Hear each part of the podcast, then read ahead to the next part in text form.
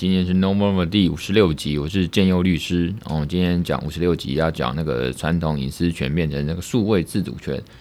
那今天是我的小宇宙大爆发，人家是元宇宙大爆发，我是小宇宙大爆发。今天呢，就像前几集讲的呢，其实我今天是二零二二年哦一月十四号，我一次要录个八集。然后为什么要干这种事情？因为赶快趁那个整个上午到中午，甚至到下午大概两点。左右都有空档，那我就在我办公室，这个相对于安静，而且设备都在这边，啊、呃，趁有精神，一口气把它录八集。为什么一口气录八集呢？我尽量控制每一集的这个时间，就是不要太冗长了，然后一个人比较好控制，比较有系统的这个有感觉的，啊、把它架构讲完。那为什么今天录？因为这个有 feel 嘛，然后有点 feel 嘛，啊，有点精神。那也一方面是因为我有时候会这个没时间录 podcast，可是呢，我文章呢。在我的小编呢，这个鞭策就亨利好朋友呢，这个鞭策的情况下，其实每一周到两周还是会生出个一篇资讯法的文章，所以这个那个资讯法文章一直增加。那其实我的这个 Podcast 节目的录音的这个内容跟素材呢，其实一直在增加。那累计你看，我现在仔细一看，我八篇八篇没有 update，我没有啊，没有把它变成这个 Podcast。所以这样有个落差啦，不仅是时间上的落差，比如说可能今天会录一集，那可能会是在第第六十集吧，哈。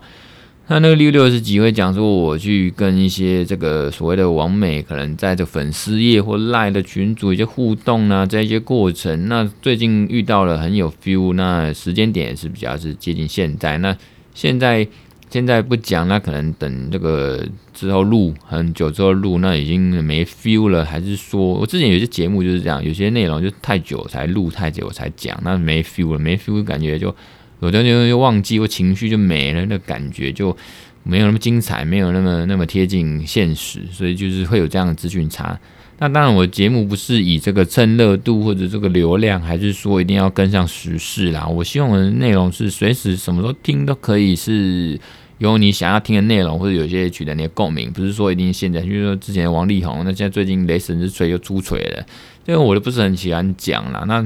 之前去上人家节目那个地产秘密课节目啊，当然人家就是要我讲那个婚前协议的东西，我觉得当然是可以讲。那这跟本节目资讯法以外。可能比较民法的一些东西哦，亲属法或者仅那个这个民法的家事法的东西呢，那可能就是跟上人家的热度时事话题嘛哦，所以我就不是很想讲那个。现在讲什么？前几天或者一个礼拜前讲什么？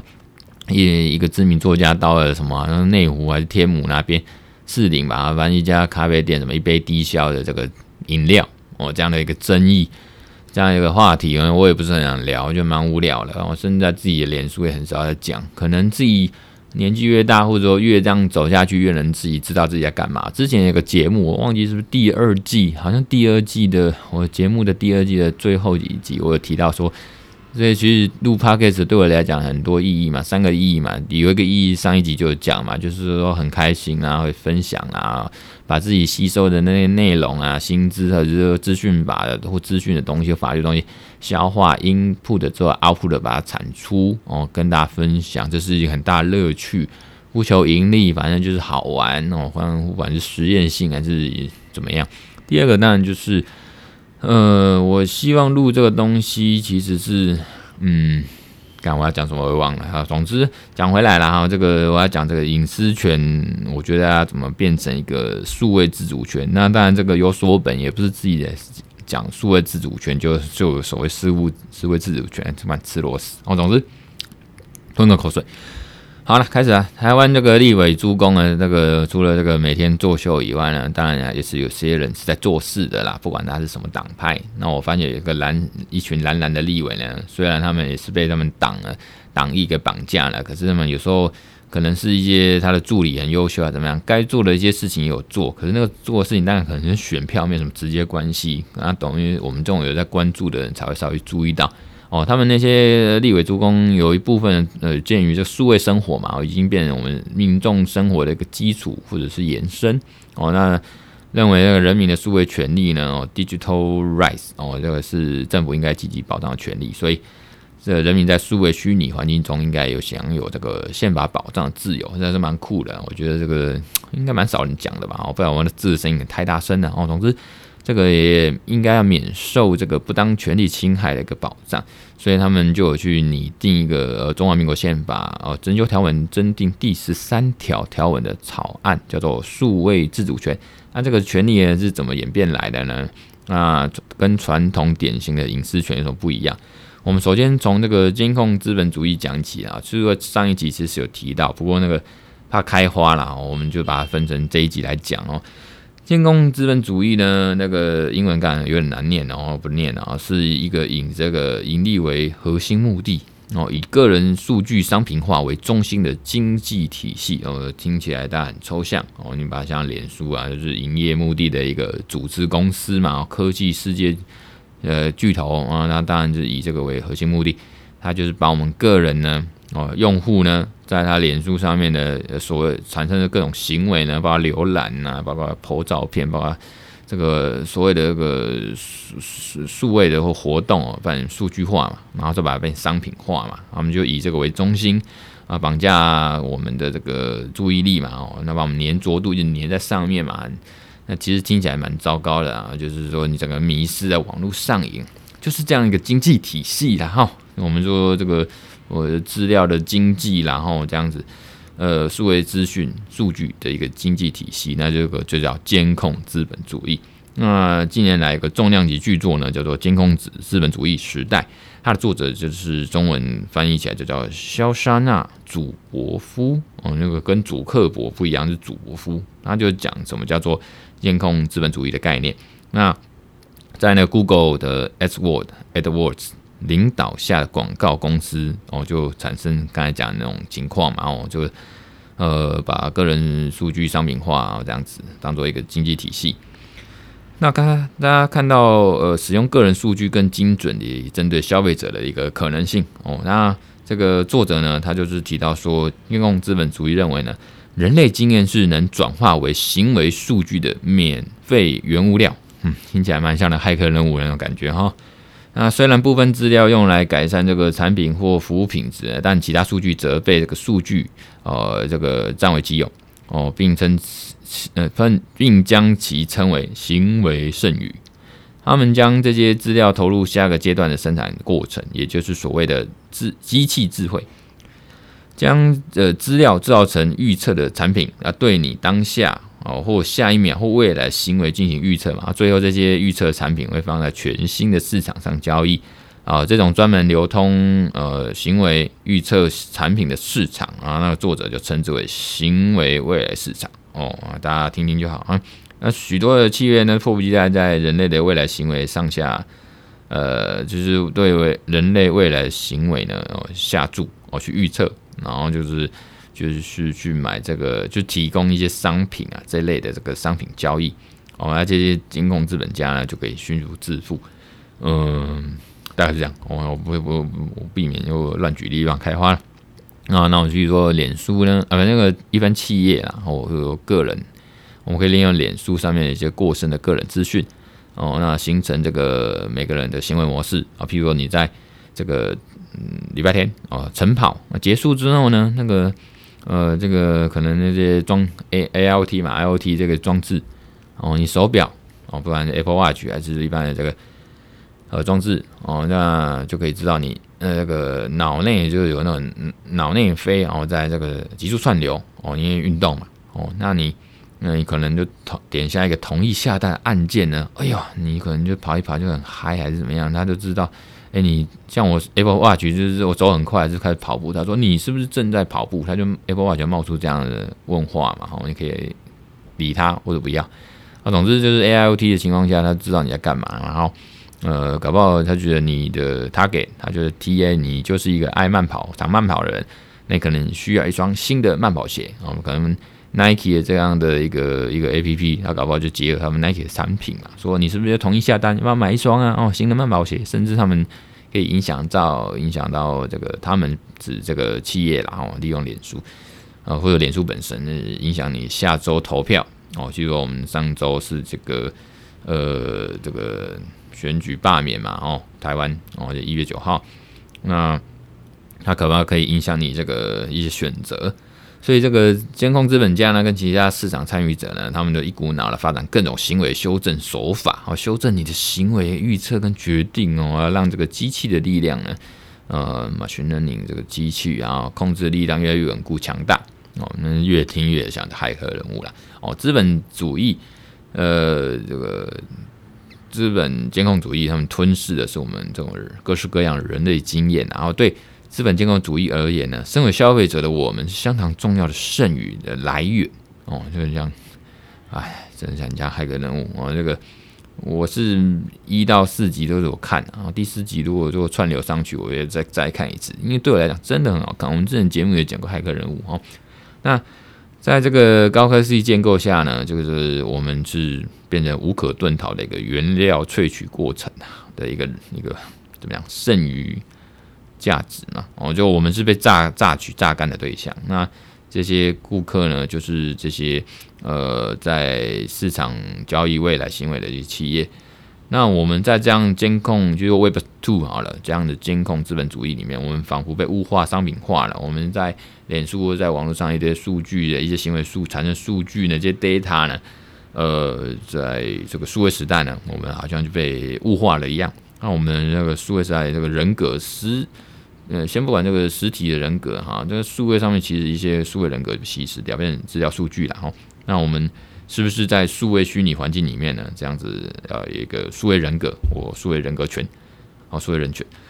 我们现在讲这个数位人格，就说一我以前文章有提到说，一个人在数位虚拟环境里面的全部的活动，全部的综合呢，就是数位主机嘛，哦，数位看板。譬如我每天在这个脸书哦，每天一句哎。每天一个 again 啊，人家这个久了一个月下来，呃，一年下来，人家说啊，建优就是一个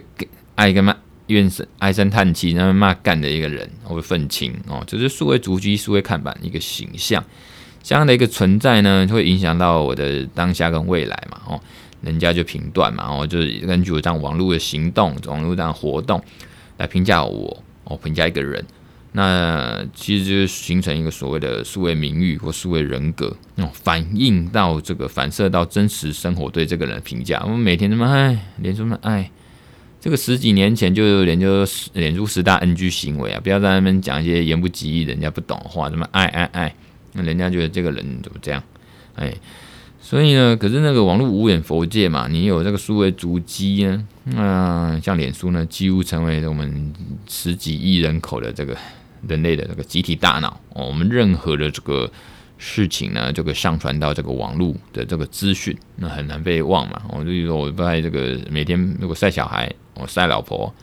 哦，那可能就是成功塑造出我这个陈建佑这个人呢，是个一个这个美好的形象。我爱爱妻爱小孩哦，然后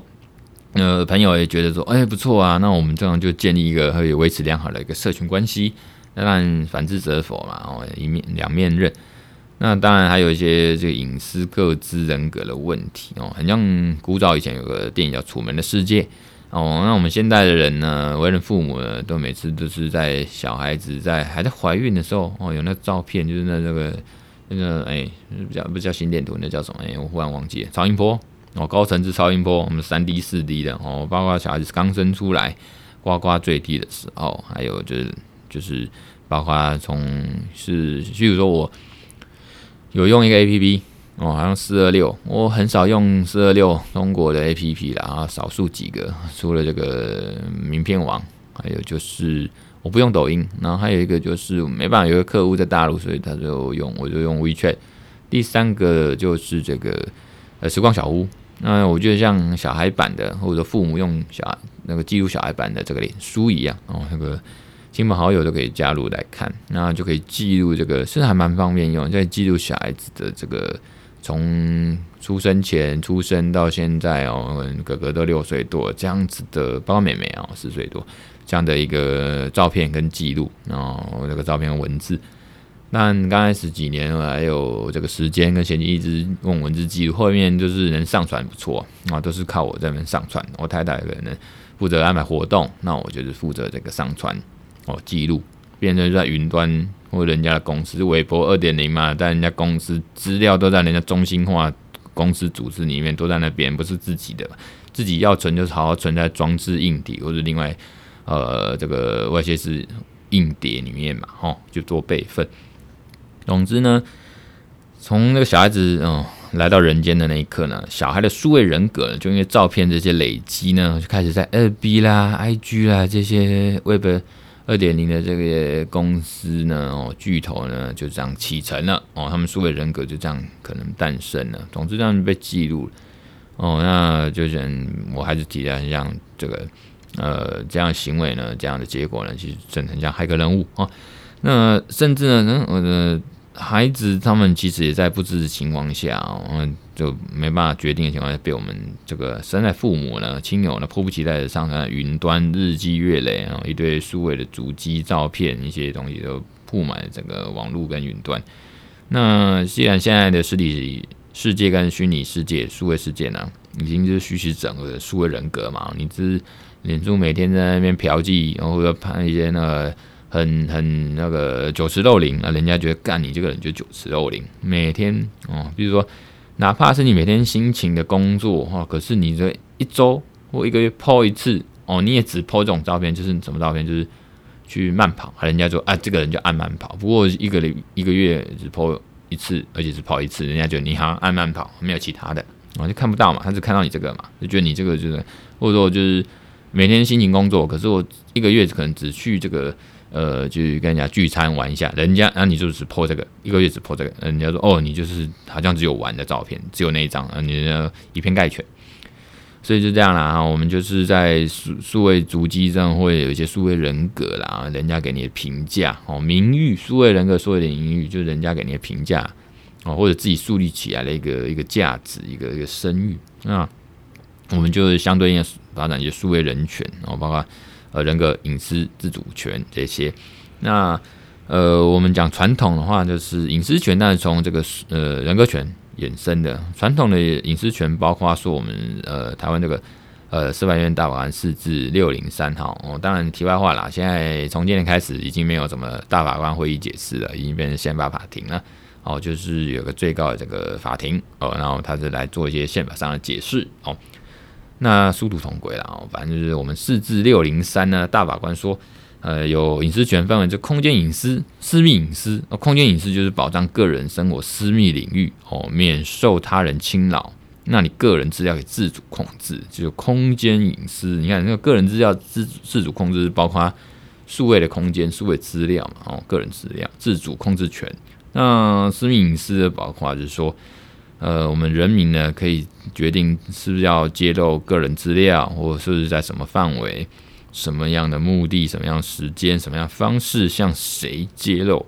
哦，各自的这种嗯、呃、决定权，那保障人民对着各自的使用有知道而且控制的权利，那还有着更正的权利，比如说个人资料资料错误，然后假设我是男的，你把它写女的，嗯的资料记载错误，我三十八岁，呃一九。这个呃，叉叉年啊，你给我写一九圈圈年啊，这个就是更正权，类似欧盟 GDPR 这个关于个人自主控制各自的一个资讯隐私权，呃，各自自主权。不过呢，我们讲数位自主权呢，还是更前卫、更上位，呃，不，更前卫的概念，更进步的概念。因为你说不管刚才讲的资讯隐私权啊，资讯自主权啊，呃，只靠这样子，你还是没办法去。应付或应应这个，我们刚讲 Web 二点零这个监控资本主义下呢，我们人权被最侵犯的一个情况啊，比如我之前讲的嘛，哦，呃，Google 啊、脸书啦、亚马逊啊，通过这些智慧装置收取我们任何的资讯哦，进而观察、分析、影响我们获取资讯的过程，甚至操弄我们思想的形成跟行为决定，甚至人格发展哦，它让你变成什么人，我也引导你去买什么东西、投什么票哦，就是这样子。所以，我们还是有数位人权、数位权利去做一个相对应的保护。那有一本书呢，叫做《数位时代人权思辨》哦。那这个作者呢是一个澳洲律师，叫做兹利欧谢。哦，不是欧欧谢，是欧谢哈。反正欧谢他就认为说，我们需要的不只是隐私权，而是数位自主权。因为现在的隐私权很难把握，我们在数位生活中所需要的的自由类型。呃，传统典型的这隐私呢，被认为说是保卫个人世界或家园的权利，可以与公众隔离啦，哈，呃独立的免受窥视，有这种物理上的空间隐私哦。比如说以前戴安娜王妃，她就是旁边被狗仔队追杀，追杀到在隧道里面，就是不小心车祸的身亡。她就是觉得说，我私领域的地地方，希望狗仔队或者记者们呢，大众不要来看我哦，这个可以隔离，可以独立，免受窥视哦，这样至少有个物理上的空间只。不过那个狗仔无所不用其极，甚至违法去。想要窥探他的隐私，他的这个私下是什么样子，跟谁在一起做了什么事嘛？哈，那独立性并不能等同自由啦，哈，就是说我虽然物理上独立，我自己的空间，我有个隐私，那跟自由好像又不是一个等号。所以说，我们设需要设法创造说以自主性为这个优先的集集体社会跟政治生活，是什么意思？他是说这个欧炫的这个澳洲律师呢，作者他认为说。我们必须发展数位自主权，然后把这样的自主权呢，从这个监控资本主义这种国家政府那边夺回来，然后这听起来就很这个 Web Three 的这样 view 了哈。数位自主包括说，让科技工具、科技的工具的通讯呢可以自由呢，然后这个摆脱数据商、广告商他们庞大产业的操控，啊，进而取得我们自主嘛哈。我们应该这个改变那个数据运用管理的法律架构哦，设计这个去中心化。哦的 decentralization 啊，然后这个这样的一个呃资料基础建设，那数位自主呢，也要包含说必须是设置让人可以自主的控制我参与的程度，呃，不能这网络上瘾，然后不能促成我们上瘾在这个网络空间跟装置。那数位自主可以使人呢在数位环境的里面或外面呢自由定义自我意识，哦，这个比较就是我们网络上样子，然后我们的抽象身份。哦，这样子，那因为我们这样抽象身份只是指的就是数位人格，然后呃会被一些组织呢、机构呢用来这个做成进行这个一些决策。那我们就是要设法控制这样资本呃监控资本主义跟国家这种双重力量。哦，有时候这个如果说 Apple 啦、脸书、Google 跟美国政府狼狈为奸，那这是非常恐怖的。哦，非常恐怖的事情。那我们要设法定义我们的这个自我意识。所以，纵使我们台湾呢就很妙哦，这个政治对立意识形态这奇妙的环境里面，还是有一些立委呢，然后他就是把这个呃数位权利呢，觉得就是应该要写在我们的宪法里面。所以，这个宪法里面那个有个草案第十三条呢，增修条文哦，增修条文，他就说的国家应该保障人民的数位权呐。哦，这个我就不多念，上上几样讲过。所以呢，尽管说是说可能乱枪打鸟或者正着有提案这样的一个数位自主权草案，那我觉得还是需要大家这个肯定和关注。然后这个呃，我们台湾号称这个是数位科技大国嘛，哦，那这样数位人权的滥觞呢，我觉得可以可以真的落实我们人权的保障哦。我们台湾这个今年蛮进步，比如说。我以前小时候是蛮崇洋媚外，也就喜欢那个日本跟美国，我从小吸收他们文化啊，看他们的一些影剧，然后那个动漫然后，可是长大，然后到长大之后也是变成愤青，然后也是酸民，就觉得这个台湾是鬼岛。可是后来发现台湾真的，当然有好有坏，一定什么事情都有好坏。可是台湾有它的美啊，比如说我们这个最近这一两年两三年防疫不错啊，这个。呃，还有就是我们一些人权法治呢，呃，虽然有些东西还是很烂，比如说这个很慢，比如说这个虚拟货币的一些管制啦，然后 NFT 啦，然后都不看，都没有看到金管会啊，就政府有什么这个呼应或对策。但是 Deepfake 也是慢了人家南韩，可是也是有草案出来，刑法草案这个升委这种情况也有一些草案。可是我们像我们的。同性恋那个结婚呢，哈，其实就独步这个亚洲哦，领先，我觉得这是蛮棒的，哈，嗯，这个是蛮棒，所以台湾的不错。而且我们这个数位自主权呢，我觉得是讲蛮前卫、前瞻性的一个概念，然后大家来分享。今天这个讲二十分钟，我们讲到这边啊，拜拜。